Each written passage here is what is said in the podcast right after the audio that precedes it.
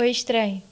O meu nome é Thaís e esse é o 38º episódio do Serei Seus Olhos, um podcast que nasceu para ser calmaria no meu caos e luz para quem não enxerga com os olhos, além de por vezes ser um clube do livro e um diário pessoal. Eu criei esse lugar para aprender a lidar com as críticas e ajudar pessoas. Então, para você que chegou aqui agora, bem-vindo!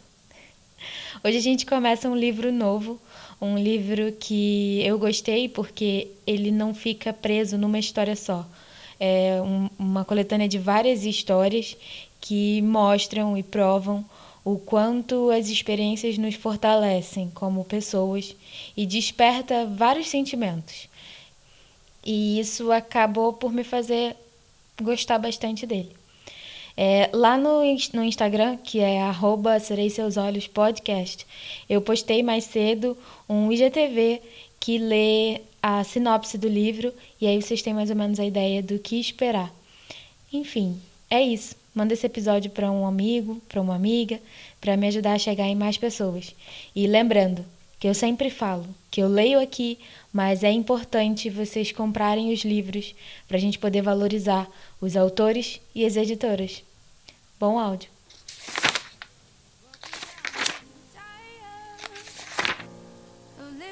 Livro Inquebrável, de organizador Michel Uchiha, editora Sina.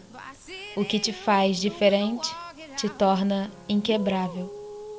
Em memória de Ilma Branca, pela sua luta contra todos os tipos de preconceito no decorrer de sua vida e por ter ajudado esse livro a ser lançado, mesmo sem saber.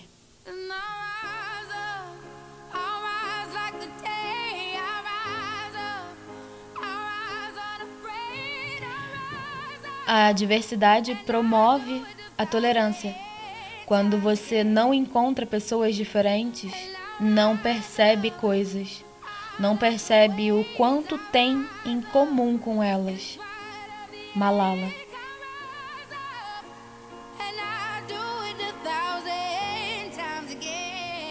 Promessas e perdas. Michel Uchiha. Não tenho medo do escuro, mas deixe as luzes acesas. Acesas agora. O que foi escondido é o que se escondeu. E o que foi prometido, ninguém prometeu. Nem foi tempo perdido. Somos tão jovens. Tempo perdido, Legião Urbana.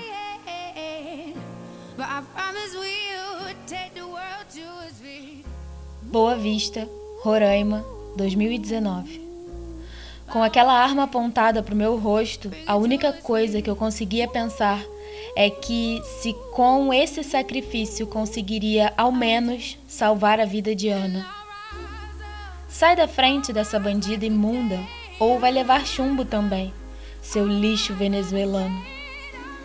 Escutei aquelas palavras saindo da boca do meu agressor e senti como se cada uma delas fosse uma facada entrando no meu peito.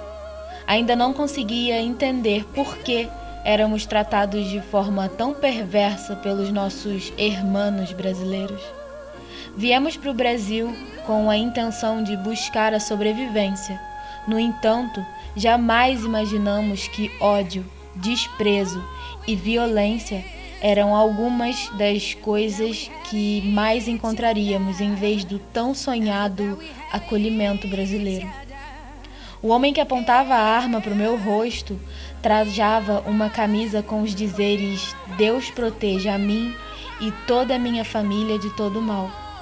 E mesmo em meio àquilo tudo, ainda consegui refletir sobre o quanto aquela frase era contraditória, já que naquele momento ele era a representação do mal. Anda logo, sai da frente e me entrega essa garota, ordenou mais uma vez o homem. Por favor, nos devolve. Peguei da mão da minha irmã o que estava ocasionando toda essa confusão. Um celular que ela havia achado alguns minutos antes e tinha ficado segurando a mostra na frente do mercado, esperando que o dono pudesse ver para que ela pudesse devolver. Eu me coloquei na frente de Ana e estendi o telefone, mas ele deu um tapa na minha mão, jogando o telefone no chão. Foi então que percebi que o celular era apenas uma desculpa para agir com maldade. Eu tô cansado de andar na rua e ver vocês por aí como se a cidade ou o país fossem seus e ainda por cima vem uma verme e tenta me roubar. Ela não roubou. Ela ia devolver. Mentira! Vocês não prestam. Invadiram o nosso país e tentam acabar com tudo que temos. Vou contar até cinco e atirar em você também se não sair da frente. Olhei ao redor e vi que um grupo com aproximadamente 30 pessoas havia se reunido ao redor de nós. Busquei olhares de compaixão para que pudessem nos salvar, mas a única coisa que vi foi indiferença e semblantes de apoio para aquele monstro. Cheguei então à conclusão de que ninguém faria nada.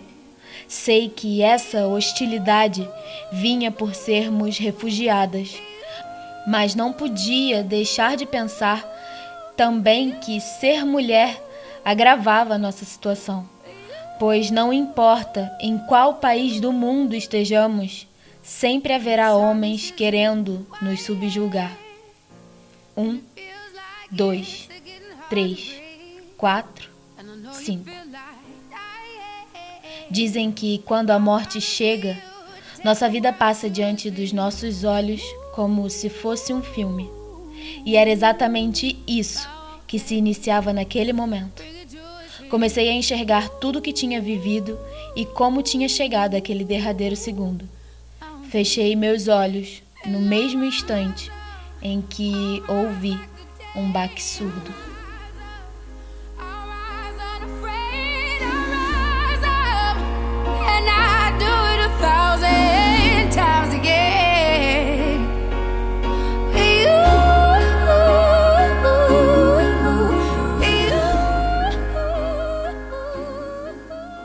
Petare, Venezuela, 2017.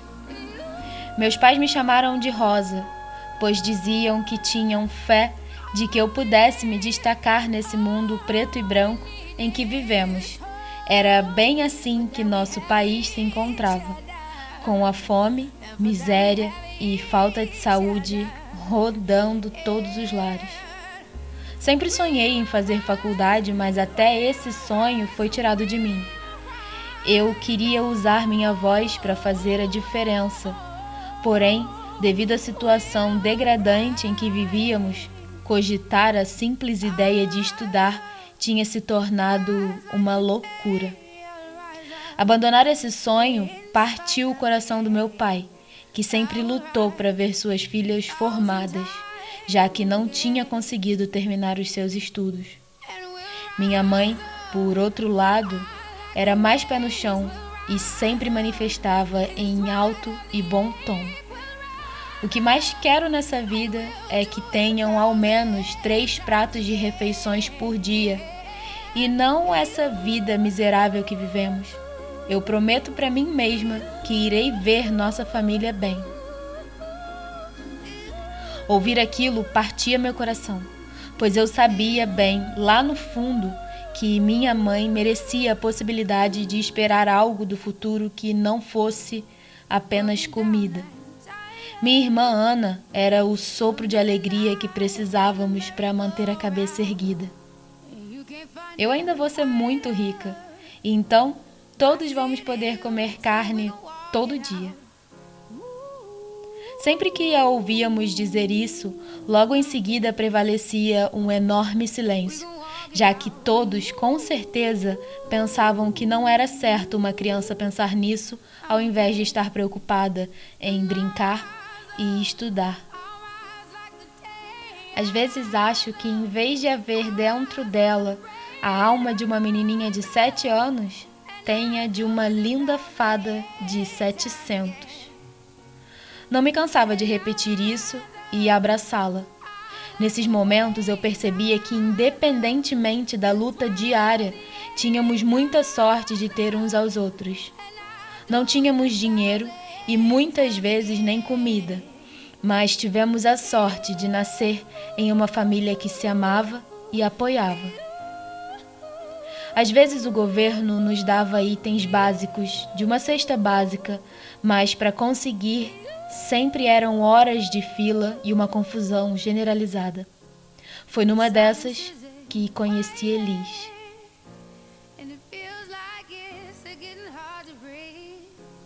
Estávamos numa fila, aguardando pela distribuição de suprimentos, e como sabíamos que iria demorar, começamos a conversar. Você acha que hoje vamos conseguir pegar o quê? Caviar ou champanhe? Achei estranho aquela pergunta e somente após ela gargalhar, vendo o choque em meu rosto, foi que percebi que aquela menina estava sendo sarcástica e decidi entrar na brincadeira. Não sei. Acho essa demora um absurdo, pois ainda tenho que pegar um voo primeira classe para Dubai. Naquele momento tedioso e estressante, acabamos rindo uma para outra e nos apresentamos. Após isso, começamos a nos encontrar diariamente, fosse para pegar suprimentos ou para tentar ganhar algumas moedas na frente do mercado, ajudando pessoas que ainda tinham algum trocado sobrando. Elis tinha a mesma idade que eu, 17 anos, e vivia somente com sua avó, que já tinha idade elevada e mal podia se locomover. Com o tempo, percebi que além de minha família, ela era a única pessoa capaz de me arrancar gargalhadas. Tinha um senso de humor enorme, mesmo nas horas mais complicadas.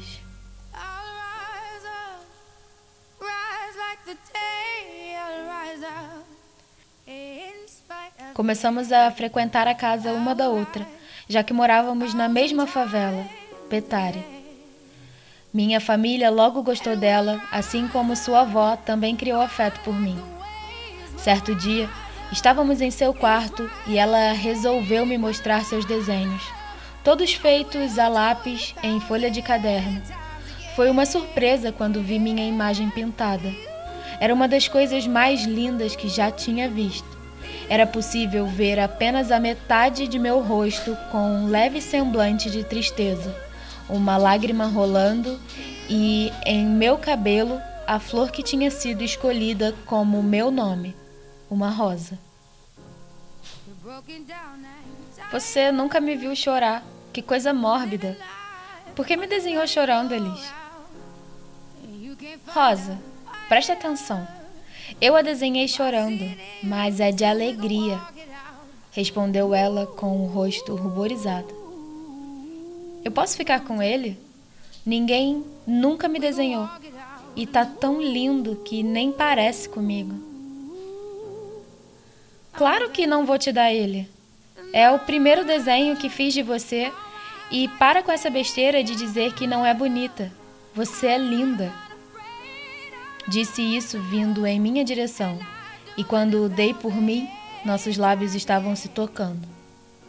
Já fazia meses que tínhamos nos conhecido, e mesmo assim, a todo dia eu ficava ansiosa por encontrar com ela fosse para enfrentar horas de fila ou então para tentar ganhar algumas moedas. Ultimamente, quem mais estava me fazendo sorrir era ela, e agora percebi que tudo era preparação para a euforia ocasionada por aquele beijo. Sempre percebi que minha forma de amar e sentir atração era diferente da convencional. Lembro de que quando tinha uns oito anos de idade e ainda tínhamos TV, estávamos na sala, eu, minha mãe e meu pai, assistindo a reprise da novela mexicana A Usurpadora, quando minha mãe virou para o meu pai suspirando e se referiu ao par romântico da protagonista. Me desculpa, meu amor, mas esse Carlos Daniel é a coisa mais linda do mundo. Você deve estar tá louca, eu sou muito mais bonito que ele, sem contar que a Paola, sim, que é uma beleza. Sorrindo, minha mãe o abraçou, dando um beijinho. Você é a coisa mais linda do universo. Ele é apenas o segundo mais lindo do mundo, não é, Rosa? Enquanto eles continuavam sua discussão entre abraços e beijos, eu me perdi em pensamentos analisando as imagens da TV e percebendo que, apesar do ator ser bonito, eu não concordava com a mamãe, mas sim com o papai, em achar que a atriz protagonista, sim, era a verdadeira deusa da beleza da novela. Essa foi a minha primeira paixão adolescente. Depois disso, comecei a perceber cada vez mais que a atração que todos sentiam pelo sexo oposto funcionava de forma diferente comigo. Porém, nunca toquei no assunto com ninguém, pois sabia que era um grande tabu.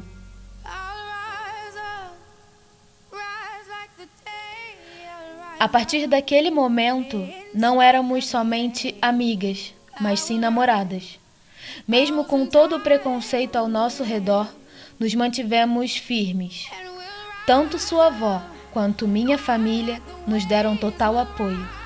Até hoje, lembro das palavras da minha mãe quando contei para ela e meu pai. Independente de quem você ame, isso não vai mudar o amor e orgulho que sinto por você ser minha filha. Meu pai apenas me abraçou.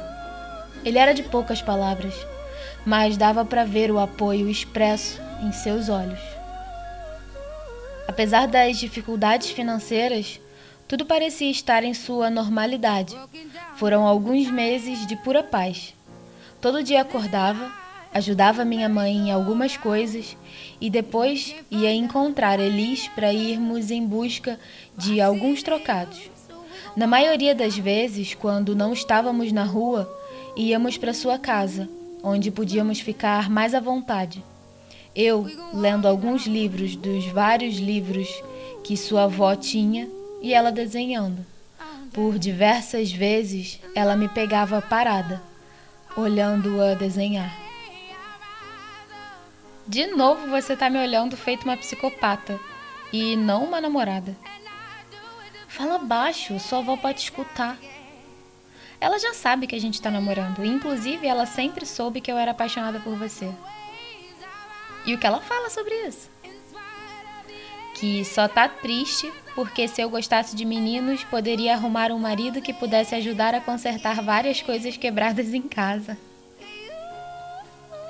Parecia que o bom humor era algo que Elis tinha herdado da família. Após isso, passei a chamar sua avó de vovó, sempre que havia, e ela parecia ter gostado muito. Um dia voltava da casa de Elis quando vi meu pai na porta da nossa casa com um semblante de medo. Quando me viu, rapidamente veio ao meu encontro. Acho que sua mãe está doente. Desde ontem está com muita febre e agora chegou a ter convulsão de tão alta que a temperatura chegou. Uma vizinha tinha um remédio para febre, mas não está fazendo efeito porque já tinha passado da validade há quase um ano.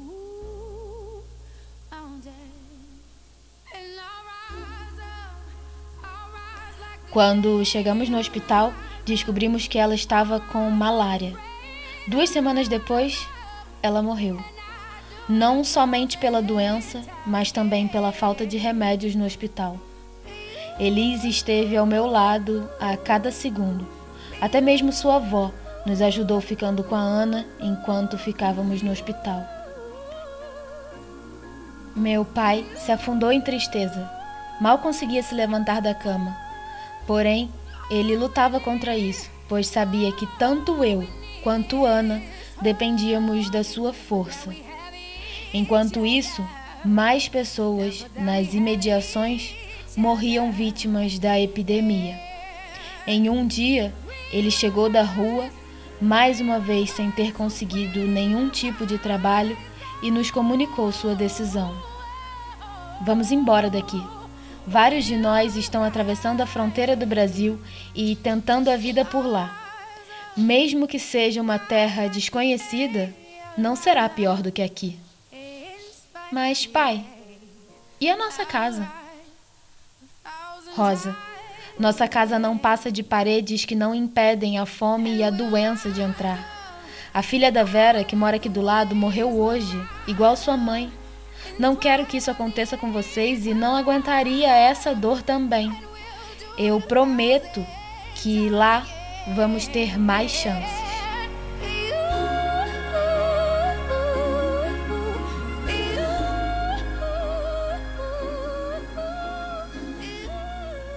Em poucos dias, vendemos o pouco de coisas que tínhamos na casa para angariar dinheiro para nossa viagem. O dia do meu aniversário foi o dia da nossa partida. Saímos de lá com nossas roupas do corpo e cada um com uma mochila, contendo mais algumas outras peças, documentos e o pouco de dinheiro que tínhamos para sobreviver até a travessia. Eu ganhava de presente a possibilidade de um futuro melhor, mas perdia um amor. Alguns minutos antes de partir, fui na casa de Elis para me despedir. Nos últimos dias, procuramos não comentar sobre isso e apenas viver intensamente o nosso amor, sabendo que ele tinha um prazo de validade. Porém, tinha chegado o fatídico momento. A encontrei sozinha em seu quarto com os olhos vermelhos, mostrando que, assim como eu, havia passado a noite chorando. Eu me controlei para não chorar o resto de lágrimas que ainda tinha dentro de mim e a abracei. Quero ter essa lembrança para quando você não estiver mais aqui.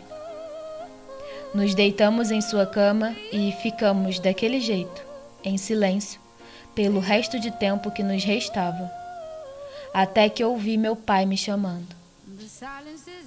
Eu sempre vou te amar. E nunca vou te esquecer, Elis. Você foi a melhor coisa da minha vida. Eu prometo que vou tentar ser feliz, mas sem você vai ser difícil. Nos beijamos pela última vez e saí de seu quarto sem olhar para trás, pois sabia que se o fizesse, não seria capaz de dar um passo ao menos. Gastamos quase todo o nosso dinheiro com as passagens de ônibus de Caracas para Santa Helena de Uairém. A viagem levou quase um dia. Quando chegamos ao nosso, ao nosso destino, mesmo cansados e eu ainda com o coração partido, ficamos felizes, pois estávamos cada vez mais perto de uma vida melhor. Com o resto do dinheiro que tínhamos, compramos comida e resolvemos atravessar a fronteira a pé.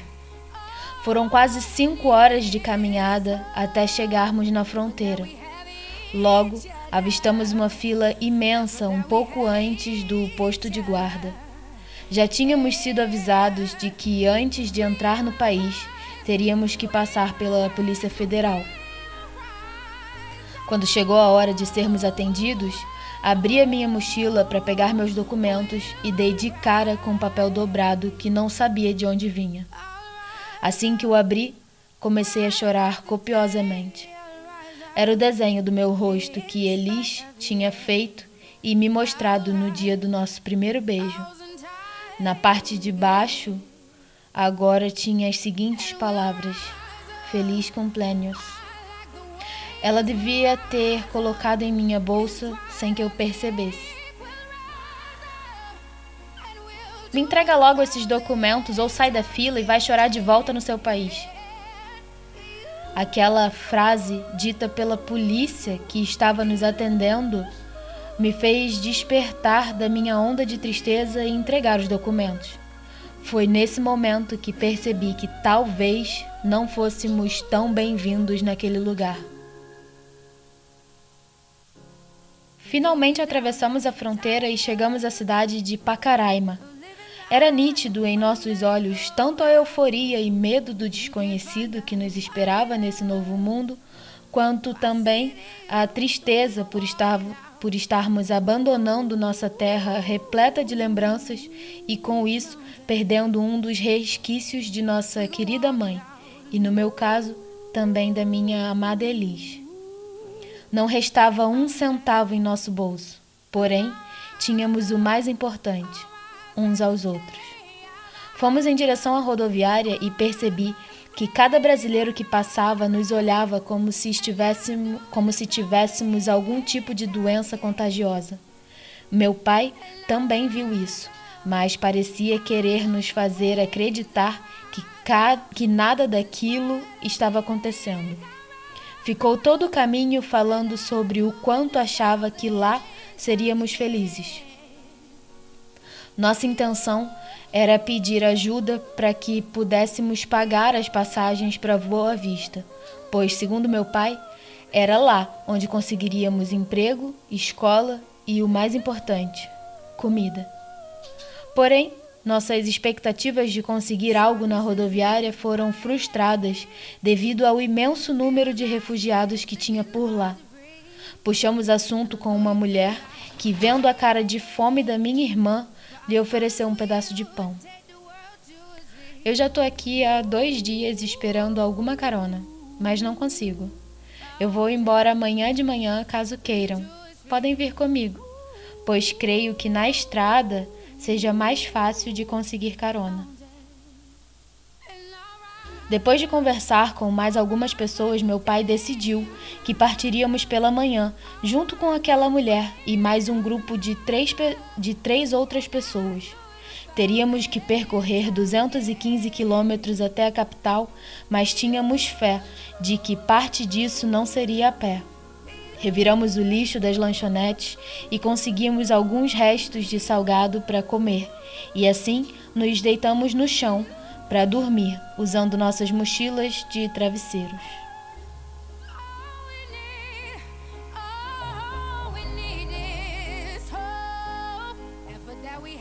Ao nascer do sol, iniciamos nossa tortuosa jornada.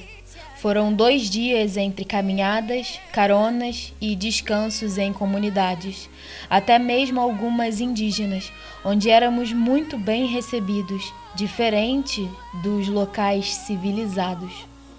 Quando chegamos em Boa Vista, acabamos indo para a Praça Simão Bolívar, que era onde viviam vários outros refugiados que, assim como nós, não tinham nada. Naquela primeira noite, um grupo de voluntárias foi levar sopa e pão para todos nós. O grupo era formado por várias senhoras de idade. Uma delas, que parecia ser a líder, veio conversar comigo enquanto eu comia. Olá, você parece ser nova por aqui. Nunca te vi antes. Sim, senhora, e graças por la comida. Eu me chamo Cleide. Como a menina se chama? Rosa. Eu e minha família chegamos hoje. Conversamos durante mais alguns minutos até que eles recolheram suas coisas e foram embora. Aquelas pessoas faziam parte de um grupo de aposentadas voluntárias e, pelo que soube, passavam o dia recolhendo restos de comida em restaurantes e doações para a noite trazer para nós. Você tem o mesmo sorriso doce da minha filha. Ouvi Cleide dizer com emoção em seus olhos enquanto conseguia uns cobertores e papelões para minha família. No outro dia, meu pai começou sua busca por trabalho e eu fiquei com a minha irmã nas portas do mercado para ver se conseguíamos algumas moedas. De noite, meu pai disse que tinha conseguido um trabalho na feira que acontecia aos domingos e poderia comprar comida para nós. Meses foram se passando enquanto continuávamos a viver na rua e o número de venezuelanos aumentava, ocasionando assim conflitos com os moradores da cidade. Éramos tratados cada vez mais com hostilidade. No período que antecedia as eleições, a coisa ficou cada vez pior. A todo instante, alguma pessoa passava por nós e dizia que em breve sairíamos de seu país.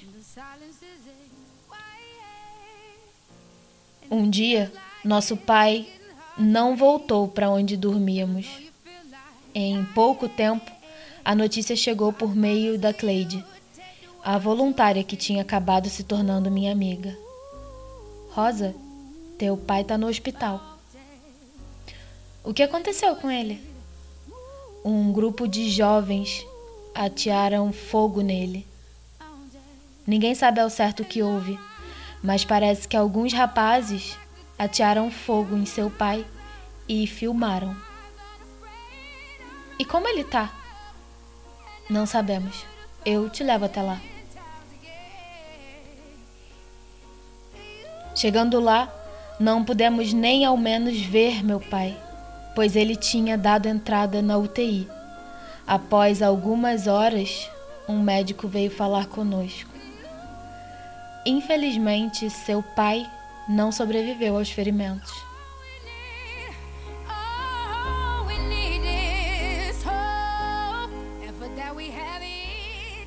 Eu não pude escutar nada mais do que ele dizia. Nem mesmo me dei conta de que minha irmã se debulhava em lágrimas. Apenas me sentei na cadeira e vi tudo passar em frente aos meus olhos. Saímos do nosso país para fugir da fome e da doença e acabamos encontrando o ódio. Os bandidos que o mataram foram presos e diversos veículos de mídia divulgaram que faziam parte de um grupo chamado Conserva Brasil, cujo objetivo era limpar o país de refugiados, LGBTs e negros, em prol da família e dos bons costumes. E meu pai tinha sido a primeira vítima. Eu e minha irmã fomos viver em um abrigo de refugiados. Fomos encaminhadas para um alojamento que dividíamos com mais três outras mulheres. Recebíamos comida e doações, e minha irmã começou a frequentar uma escola. Em meio à tristeza de termos perdido nosso pai e estarmos sozinhas, começamos a tocar a vida.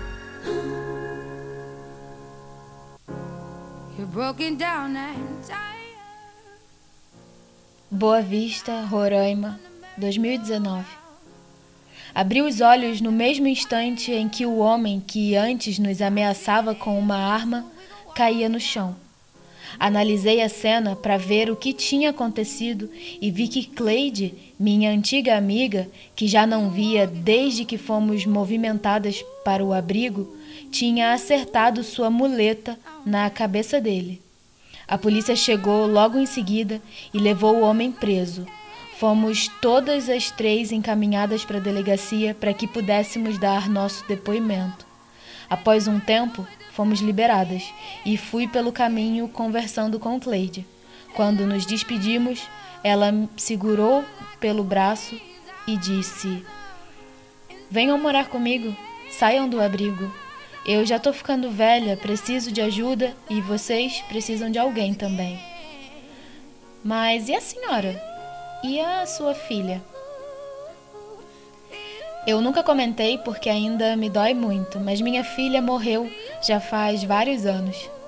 Era muito bondosa, foi junto com sua esposa, que era dentista, fazer trabalho voluntário com os Médicos Sem Fronteiras na Palestina, mas lá foram atingidas por um ataque terrorista. Nenhuma voltou para casa.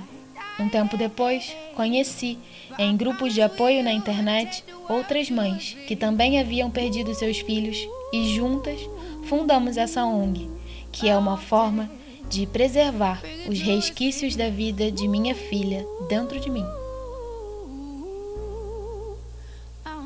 Eu e minha irmã fomos ainda naquela tarde morar com Cleide.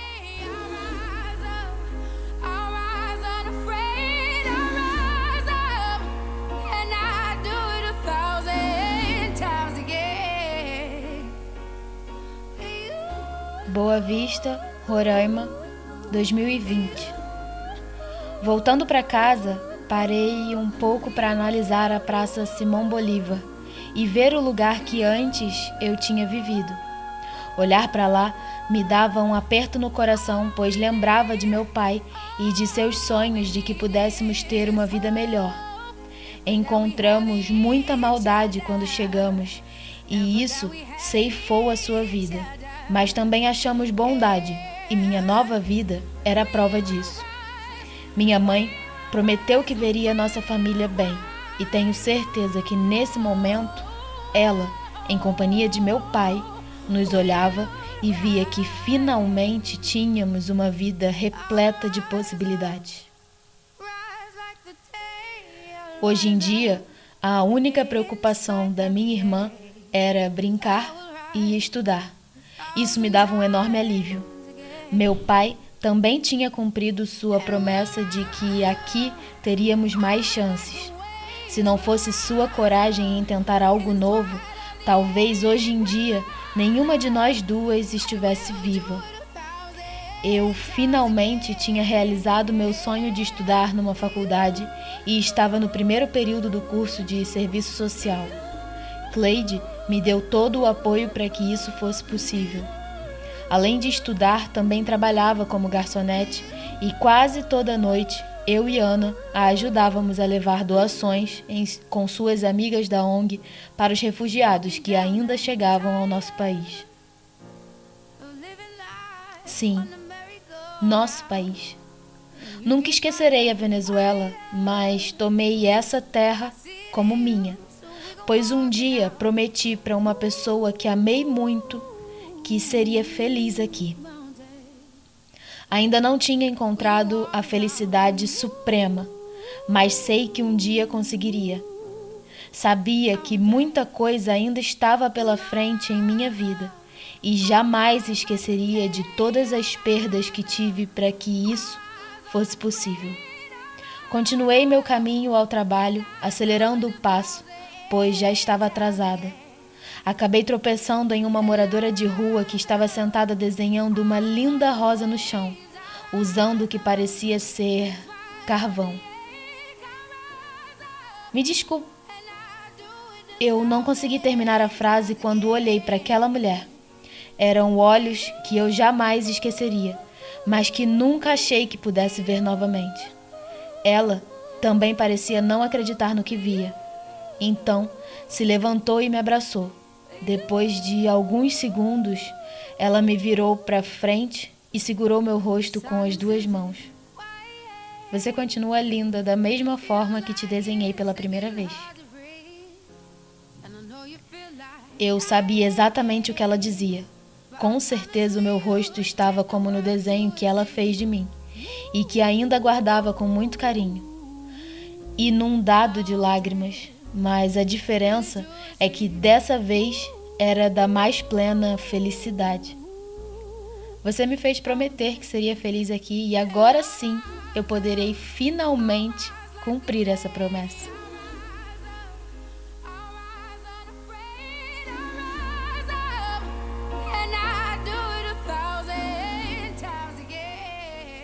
Crianças com menos de 18 anos de idade representam 52% da população refugiada no mundo. Elas podem ter testemunhado ou experimentado violência e, no exílio, estão em risco de abuso, negligência, violência, exploração, tráfico ou recrutamento militar. Muitas delas vão passar toda a infância longe de casa, muitas vezes sozinhas. Algumas só conheceram a vida como refugiadas. ONU